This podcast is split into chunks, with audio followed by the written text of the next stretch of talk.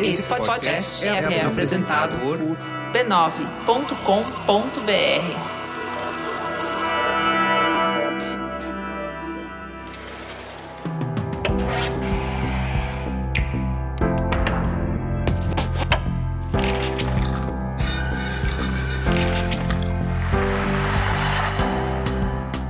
Mamileiros e mamiletes, bem-vindos ao nosso espaço de reflexão a partir de produções culturais.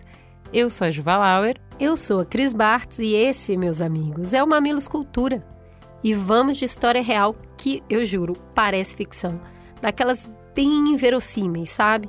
Hoje a gente mergulha na trama de Três Estranhos Idênticos, um documentário da BBC disponível na Netflix.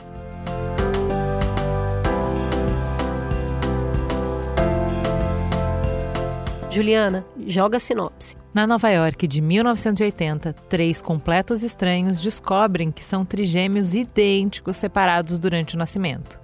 Aos 19 anos, a feliz reunião dos três lança eles para a fama internacional, mas também traz um segredo extraordinário e perturbador, capaz de transformar a compreensão da natureza humana. Hum. Gente, é o seguinte: o documentário tem uma hora e 37 e um, o personagem principal abre o documentário falando assim: se alguém me contasse essa história, eu ia achar que é mentira, só que é a minha própria vida, então sou obrigada a acreditar. Tudo que a gente falar aqui não explica o que está acontecendo no documentário, porque realmente é uma história muito inverossímil. É só assistindo mesmo para você entender e ligar os pontos do que aconteceu na vida desses três jovens. Mas para começar, eles são trigêmeos, né, Juliana? Isso já puxa uma interessância. É, eu, a minha mãe é gêmea, né? É, e ela tem, tem, elas têm outras irmãs, né? Minha avó teve sete filhos, cinco são mulheres. Então, além da irmã gêmea, minha mãe tem outras três irmãs mulheres. E é interessante como a relação é diferente. E aí, toda vez que você conversa, é, tem várias histórias do gêmeo que sente o que o outro sente, não sei o quê, a conexão que eles têm. E aí, nessa história que é extraordinária, como a Cris falou, se eles cresceram tão separados, se um nem sabia que o outro existia, como é que eles podem ter essa conexão? E quando eles se encontram, eles falam muito sobre isso, dessa conexão. Então, da onde vem? De que ordem é isso? O que que coloca essa conexão? Porque assim, você está conectado, né, com as pessoas que você convive, isso acontece mesmo, dentro da mesma casa, uns mais, outros menos, você acaba vibrando na mesma frequência, vocês um completa a frase do outro, faz parte. Agora você nunca viu a criatura, como é que pode acontecer isso? Então, eu acho que tem uma coisa interessante aí, que é até que ponto eu me coloco no mesmo lugar para parecer mais idêntico, porque eu já sou parecido fisicamente, sabe? Isso é um dos questionamentos que tem, porque como eles eram muito parecidos em coisas que é muito inverossímil, chegam num ponto que eles falam assim: a gente nem sabe até que ponto a gente se induziu a essa igualdade entre os três, porque a gente já era Mas muito eu parecido. Não falo, eu não falo de igualdade, não, eu falo de conexão mesmo. Isso acho que é inegável. Que existe uma conexão. Entende? Que eles se sentem conectados, são estranhos, gente. Era pra ser ninguém. É, tudo bem, mas é que eu acho que a hora que você olha uma pessoa e ela é idêntica a você, deve ser um impacto muito gigantesco. De automaticamente você estar tá conectado, porque de alguma forma você está vendo a sua própria imagem andando fora do seu corpo.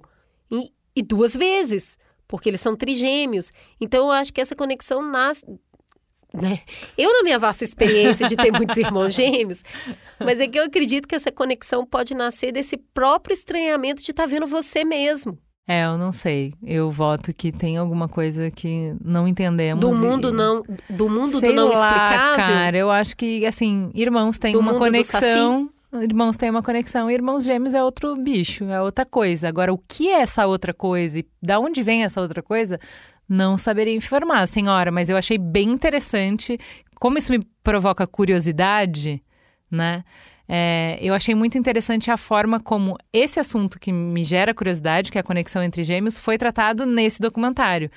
Porque, assim, como um fica triste sem o outro, sabe? As formas que eles têm de, se, de sentir falta um do outro, eu acho que tem alguma coisa de particular. Ai, Juliana, mas eu não sei se eu vou querer descobrir.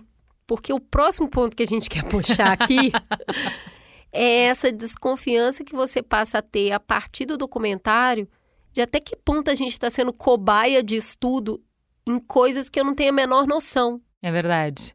Eu acho bem interessante porque, assim, tem coisas que a gente já sabe, a gente não sabe no que, que a gente está sendo estudo, mas, por exemplo, redes sociais fazem estudos é, sociológicos e comportamentais o tempo inteiro com as nossas reações o tempo inteiro. A gente só não fica sabendo quais estudos são esses, como que estão fazendo. Então, se eu publicar dessa forma, desse momento, como é que as pessoas reagem? E se eu mudar um, um pinguinho para a direita? E se eu pintar de azul? E se tiver movimento? E se? Será que a gente muda de opinião? Tem como fazer uma pessoa mudar de opinião? Tem como Vamos mudar? ver. é, cara, tem como eu mudar o estado de espírito? Tem como eu influenciar na felicidade das pessoas? Esses estudos estão sendo feitos o tempo inteiro com a gente em redes sociais. Isso é um fato. E aí, quando a gente lança essas grandes curiosidades, igual a senhorita acabou de fazer, o que que acontece? A ciência se interessa por esses pontos, né? E aí elas vão, vão gerar estudos. E é difícil falar sobre limite quando você está tão interessado por um determinado tema. E aí esse documentário me lembrou outros dois conteúdos que eu assisti. Um é o filme Jardineiro Fiel, que era um, sobre uma mulher farmacêutica que tentava falar sobre pesquisas que eram feitas com medicamentos em pessoas no continente africano sem que elas soubessem, e o Vox Explaining falando sobre é, pílula anticoncepcional e como ela foi testada amplamente em mulheres de Porto Rico sem que elas soubessem, até chegar no grau de hormônio que era o adequado para ninguém morrer. Então, nem se sabe quantas mulheres sofreram com essas pesquisas em Porto Rico. E aí é isso, só que. Mas aí, o medicamento que se criou a partir dessa barbárie beneficiou amplamente mulheres do mundo inteiro e é um fator importantíssimo na diminuição da desigualdade de gênero. E aí? E aí? Aí o, a, o resultado justifica o meio. Então, quando você olha para esse documentário e entende que, gente, tem coisa para estudar, assim, há de infinito. Mas e aí, tem limite na ciência? A gente consegue minimamente estabelecer um acordo? Me parece que não. É bem difícil, né? Eu é, tava lendo um, uma ficção científica muito boa. Eu tô dando muito tempo, né, gente? Eu já falei desse livro há muito tempo. Mas ele, ele transita também por esse por esse dilema aí moral, né? Que acho que a gente várias pessoas já colocaram esse dilema de uma forma bem inteligente, né? Que é como é que a gente limita a ciência? Porque isso isso acho que a gente consegue concordar entre nós que o desenvolvimento infinito, ele não necessariamente ele traz melhoras progressivas, né? Saber mais nem sempre é o, no nosso maior interesse, né? E mesmo assim, eu acho que é, é impossível essa guerra, é uma, é uma luta que é impossível vencer, assim. Se existe algo que é possível de saber, a gente vai saber em algum momento. Não, não tem... Você não consegue deter a curiosidade humana por muito tempo. E nem por isso a gente não deve falar sobre isso. Sim. Né? Porque não é sobre resolver definitivamente, mas esses debates precisam estar na sociedade. A gente, como sociedade, tem que estar discutindo os avanços, os limites, o que, que é ética, o que, que é moral.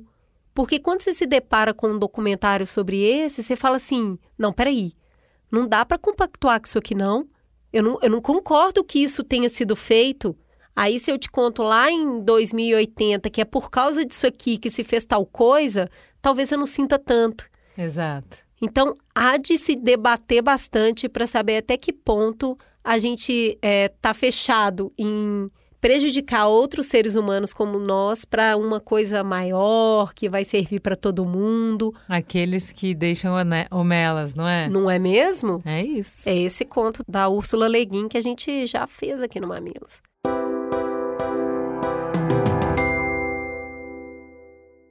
E assim, tem um. Acho que é, é, muito bonito porque são três irmãos que têm é uma genética muito similar, né?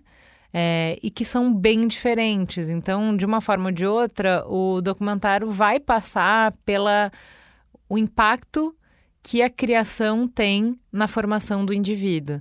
E é, é bem legal, né? É muito interessante porque é a grande pergunta que a gente se faz: até que ponto a gente nasce programado?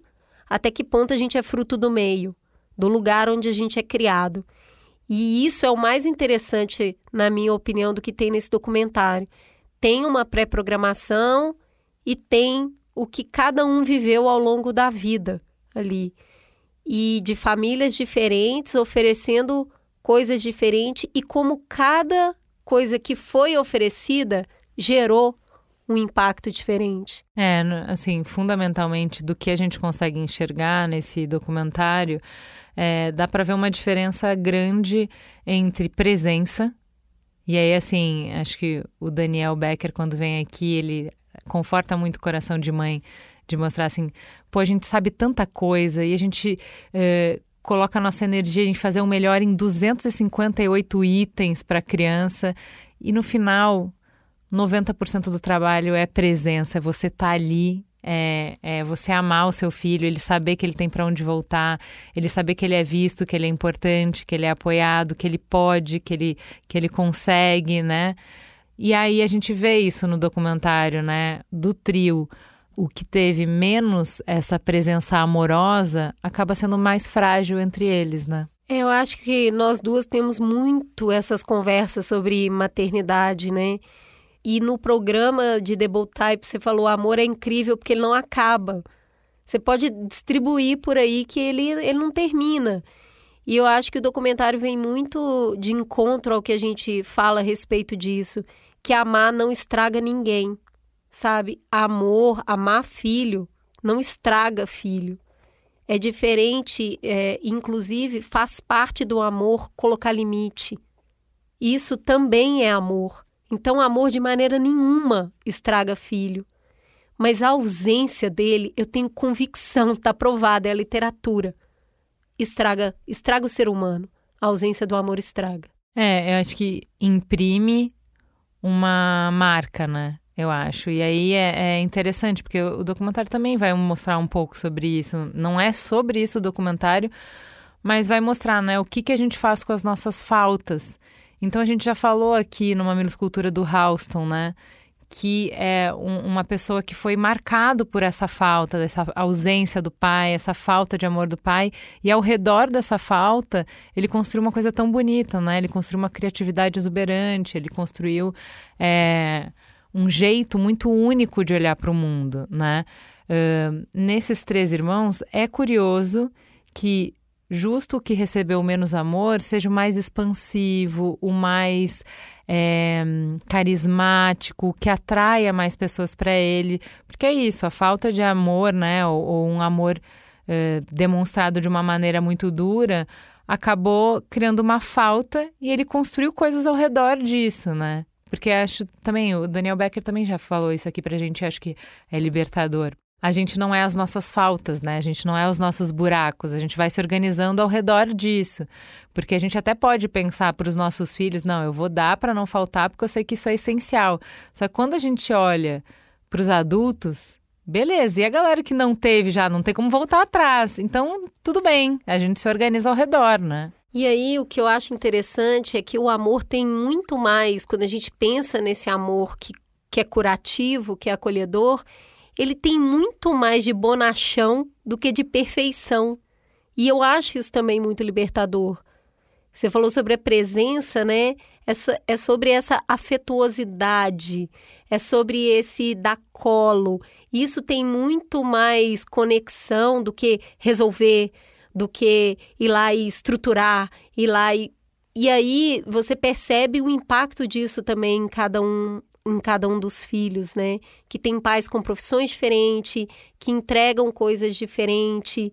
Então, é, a transformação do ser humano sem o amor, ela é muito dolorosa, né? Exige demais da pessoa. Por Exato. isso que estraga o ser humano, porque exige uma força descomunal para fazer desse lugar do desvalor alguma coisa.